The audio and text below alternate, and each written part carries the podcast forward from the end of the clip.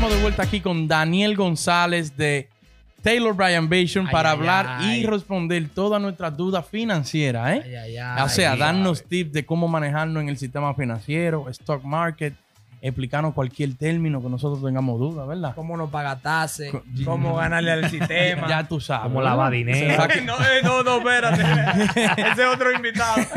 Van a cortar internet aquí. Ese invitado es el que se pone capucha. Ah, sí, sí, el encapuchado. Yo pregunto aquí hoy si quiere. Dani, ¿cómo tú estás, mi hermano? Todo bien, man. Tranquilo. Sí, gracias. Qué bueno, qué bueno tenerte por aquí de nuevo con nosotros. Para nosotros siempre es un placer. Y vamos de una vez al grano. ¿Qué hay de? ¿Qué es lo que está pasando en el, en el stock market? Ay, ¿quién sabe? Nervioso está todo el mundo. Eh, ayer dije que se derrumbó. Se cayó el mundo. El ley me llamó. ¡Saca todo! ¡Saca! ¿Qué es lo que Saca está pasando? cuarto. 3 de la mañana. Como esa luz roja, en rojo todo. No, Dime. no, ese es un error. No pueden estar sacando dinero así. Ok. Tienen que tener paciencia, tienen que tener. Eh, piensa en su retiro, ¿no? ¿Cuánto tiempo hay de aquí a su, a su retiro? Sí. Sí. Y no se preocupen tanto del movimiento pequeño. O sea, Ok. el movimiento de poco tiempo. Ok. Aquí, si tú miras al mercado y miras el historial del mercado, es una ola así para ir para abajo, pero en el fin del día y a largo plazo va una curva para arriba. Ok. Y- Entonces, y, sí. Perdón, y, pero ¿hay alguna explicación para lo que qué pasó ayer? Por, por- vamos a suponer. es que no, mucha noticia dice que el coronavirus, el, el Delta, el Delta puede, puede ser cualquier cosa. Ok. Eh, miedo en el mercado, pero Ok. Muchos factores. sí, eso no. Ok, Sí, no hay- eso, eso yo creo que. eh, ajá, o sea, va con lo que tú dices, vamos, a- vamos a decir COVID o lo, o lo que sea. Porque cuando empezó la pandemia, y tú te pones a dar cuenta, el fútbol que bajó muchísimo en ese momento. Y yo me acuerdo que el, el que era jefe mío me dijo a mí: No, me, no ve el 401k ahora porque te va a volver loco.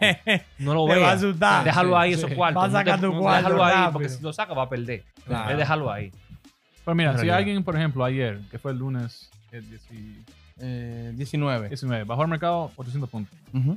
Si tú te pones en pánico, sacas ese dinero y ya hoy, que es el martes, subió el mercado, casi regresó al nivel que estaba. Sí. Y ahora tienes ese dinero en, en el sideline, y ahora tienes que entrarlo de nuevo al mercado o hubieras perdido todo ese dinero. Sí, sí, Sí, pierde dinero. Porque, o sea, tú no puedes sacar tu dinero cuando la. Cuando... Sí. La gente cuando mira su cuenta y ve un número negativo piensa que están perdiendo dinero. Pero el momento, si no tocan ese dinero, no es un- una pérdida realizada. Dice que no, no está no Claro. es real. Esa, Pero esa es la presión. Esa Esa, es la- expresión está bueno. No es una. Esa es pérdida, pero no es una pérdida realizada. Realizada. Porque si tú lo dejas ahí, se recupera. Sí. Pero Dani, ¿cómo yo manejo esa presión? Debo 16 cuentas, el mercado está bajando, el cuñado me llama, Adiel, saca todo. ¿Cómo tú manejas esa, pre- esa presión psicológica? muy bien, muy bien. Un, pres- un presupuesto. Un presupuesto, háblanos Tú de ti- eso. Tienes que saber cuánto dinero entra, cuánto dinero tienes para pagar la, el- la renta o el mortgage, Ujú. el carro, el seguro, la comida. Saber cuánto dinero puedes eh, tener para salir a, a comer o a salir a, a- a- Entretenimiento. entretenimiento. Pero mucha gente no sabe. O sea, tú Sí. te pagan y si ven dinero en el banco van y compran algo. Sí. Entonces, o sea, viven, como dicen, cheque a cheque. Sí. Claro. Entonces aquí tienes que tener tu plan, ¿sabes? Tienes que tener, ya cuando tú tengas un presupuesto delante de ti y el que necesita ayuda, me- el que necesita ayuda- me ayuda, me avisa, Ujú. pero eh, tienes que saber cuánto dinero entra y ya, a tener un plan de, por ejemplo, voy a ahorrar 6% para retiro, por ejemplo, y tengo 4% para poner a una cuenta de emergencia para ahorro, Sí. ya con saber eso te va a dar paz Sí. y te va a dar tranquilidad. O sea, no- en momentos como ayer o otro día que esté el mercado loco, vas a tener más, más paz y tranquilidad porque tienes, eh, Tienes un plan. en lo que está pasando. Claro. Un plan de emergencia. Claro, Claro, claro, por eso claro. tú no puedes estar metiendo dinero. Eh, eh, o sea, es súper más riesgoso meter dinero con el que tú no cuentas Claro. ahí adentro, porque entonces tú lo vas a estar siguiente, te va a desesperar, te va, Claro. la presión te va a matar, porque tú, tú estás esperando ese dinero para pagar el mes que viene o algo, ¿me entiendes? yo no puedo coger prestado. pues. ¿Te imaginas? Es que es un lío. Los cuartos de la luz. De que préstame 100 mil, que el mes que viene te voy a pagar y esa vaina para abajo. Sí. Tú lo vas a querer sacar porque en caída tú, libre. tú tienes ese dinero comprometido. No, y es un buen, es un buen consejo que, que dice Daniel. O sea, en verdad, no te ponga de, de loco viejo, de que bueno, y más también la gente que tiene familia. O sea, Sí. es, un- es una caja de sorpresa. Cuando tú tienes familia, tú no sabes lo que va a pasar. O sea, planifícate, sé un poquito más ético, vamos a decirlo así, en la parte de, de financiera, porque es que es para tu bien, realmente. No es que no es que va a ahorrar todo, todo el dinero, no va a salir de que no me voy a dar una cerveza para allí con los tigres en la No, esquina, no, no, es eso. Hay, hay que, hay que planear para eso también. claro. El primer paso sería, mira, todos los bancos y todas las tarjetas de crédito tienen los statements en la internet. Tú puedes bajarla en forma de CSV o, o, eh, file para. Excel, PDF, eh, sí. y ahí tú puedes hacerte un, un, una- un estudio, ¿sabes? ¿En qué estoy gastando dinero yo? ¿Cómo ¿Cuánto gastas? estoy ganando dinero yo? ¿Estoy gastando más de lo que está entrando? Sí. y hacer tu ajuste. ¿En qué puedo cortar? Si, si tengo, si tengo, por ejemplo, si tengo Netflix, Hulu, Disney Plus, ¿no necesito todo? ¿O puedo Sí. cortar uno o dos? Ahí tiene ya 10 dólares al mes cada, cada lado. Sí. Si salgo a comer todos los días ah, en, en el trabajo y, y si cocino en la casa dos días, ya quito ahí 15 dólares cada vez que salgo. O sea, Diablo. cosas Cuatro- así. 450 en Starbucks. Sí, mensual. sí. El diablo, no, ah, no, hay problema ahí. Eh, Hay problemas serios. Hay gente que pues yo, yo, estaba, yo estaba trabajando de contratista una vez hace más o menos unos cuantos años atrás aquí. Era, era instalando un software en, en el hospital aquí de Tampa. Ujú.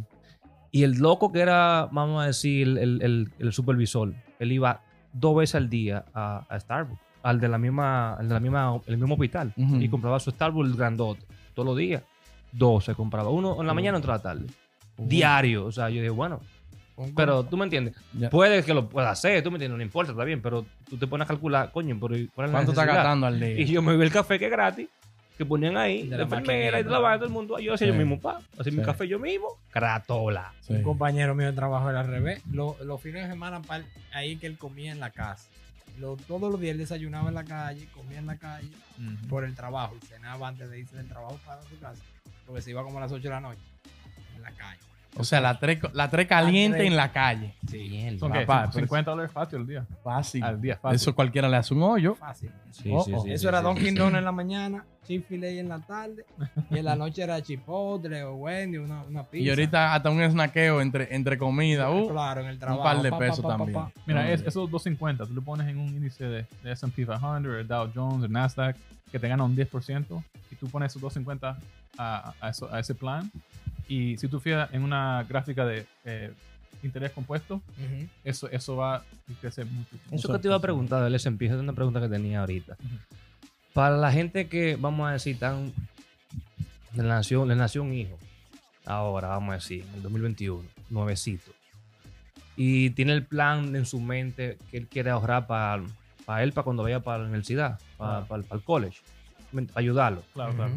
Eh, tú recomiendas más entonces que lo invierta ese dinero que tú le vas a pagar a tu hijo en una cuenta de ahorro en un banco. Vamos a decir, tú te planificas que vas a ahorrarle 100 dólares mensual, mejor lo pongo en un SP 500. Sí, o sea, hay un plan que se llama 529 que tiene eh, beneficio de tax y la mejor recomendación es un, ponerlo en un índice que tenga poco costo y el S&P, por ejemplo, tiene en la última 100 años tiene un, return de 10% en average. Sea, hay unos que pierden un poco, hay unos que sube, pero en average siempre gana 10%.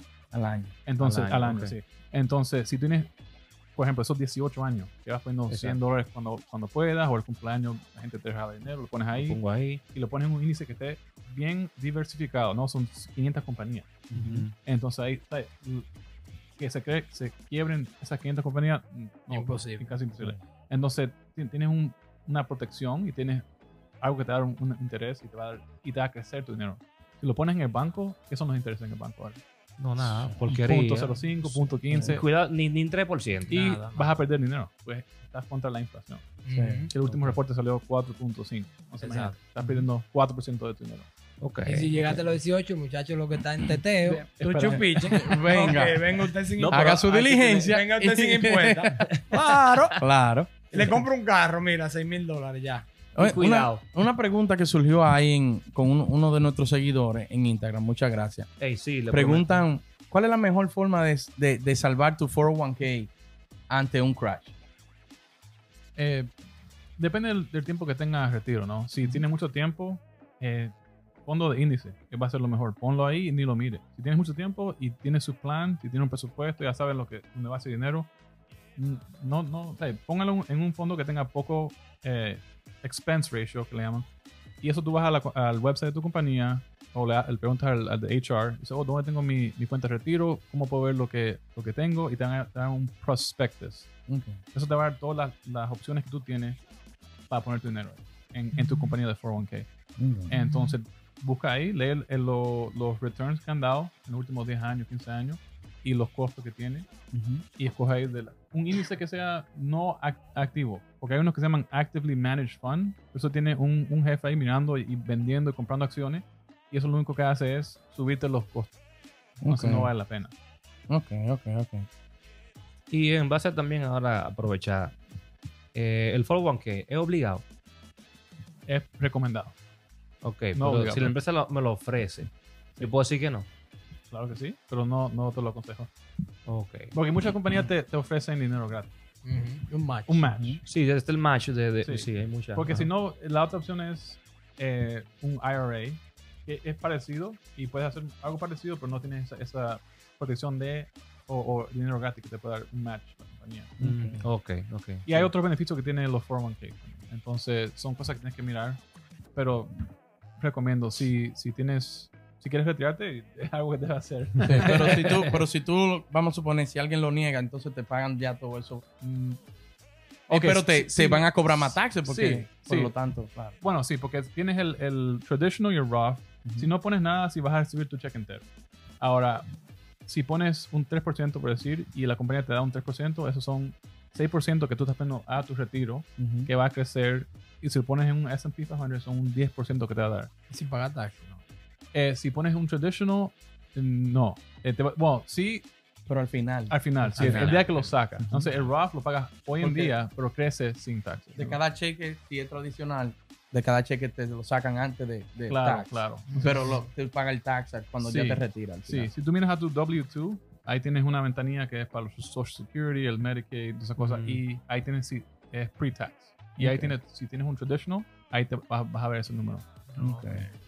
Ok, Entonces, ok. ese Roth también, tú, lo, tú también lo, lo inviertes en los índices también. Sí, Eso sí. también lo son en es, es la misma. lo- Es lo el mismo. Roth y el traditional son las leyes que gobiernan esa cuenta. Ok, ok, ok. Entonces, las inversiones dependen. En un 401k son las, las que el empleado te da, Ujú. que puede ser 10, puede ser 20, 30 diferentes eh, Opciones que te dan ahí. Sí, stock de la compañía que se te ofrecen, actively managed funds, eh, lo que le llaman target date retirement, que eso es en más cerca que estés al, al- al- la- el año de tu retiro, más bonos va a tener, más Oh, bonds va a tener y menos riesgo va a tener. ok. ¿Y qué consejo tú le puedes dar a esos jóvenes que están empezando a trabajar ahora? Y los bancos hábilmente le ofrecen una tarjeta de 10 mil dólares. Tú sabes que hay que cogerla y gastarla y después la pagamos cuando se pueda. Sí, hay, hay que, Open con los ricos. Normal, todo el mundo le dio a su tarjetita. Happy hour. Pero todo el mundo le dio, pero sin pensar. claro, claro. No, hay que ser muy responsables. Son, son cosas que hay que tener mucho cuidado porque puede ir rápidamente en algo que te va a doler mucho tiempo. Porque igual que una inversión puede hacerse algo grande en, en- En el un, tiempo. en un tiempo, lo inverso puede pasar con La una deuda. Sí. Entonces, no, hay, hay un rumor que, que dicen, y esto está empezado por la compañía de, de crédito, que dicen, oh, lo mejor es que no pagues todo el balance cada mes. Deja un poquito ahí para que, para que vayas haciendo tu crédito. Eso es una mentira. Sí. Eso, no- Eso yo lo escucho Sí, mucho. Sí, porque eso es lo que quieren. Eso quieren que tú tengas lo, lo que llaman revolving credit. O sea, cada vez, oh, sí, mira, oh, puedo pagar 35 dólares. Ah, está bien, voy a pagar 35 dólares. Y entonces sigues comprando hay cosas que no necesitas. Sí. Sales a almorzar. Entonces tiene, comprando el tiene- mínimo. Claro. Y eso tiene e- ese balance rodando y va creciendo, y va creciendo.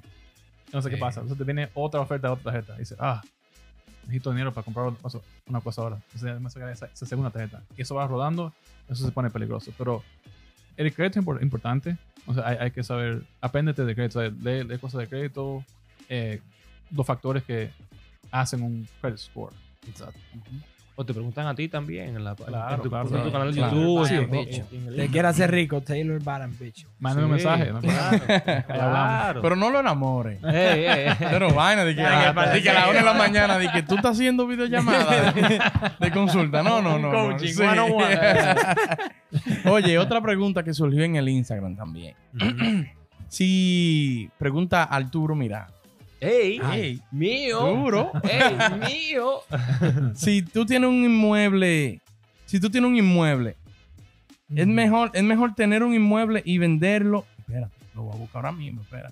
No, no, búscala Sí, como, sí, como. sí, Porque él te va a atacar si tú la pones Sí, mal. no, después. muchacho. No el fue así diablo. que yo pregunté. Sí, de un inmueble, ¿es mejor la ganancia de 10% en 3 meses o un 50% en 10 años?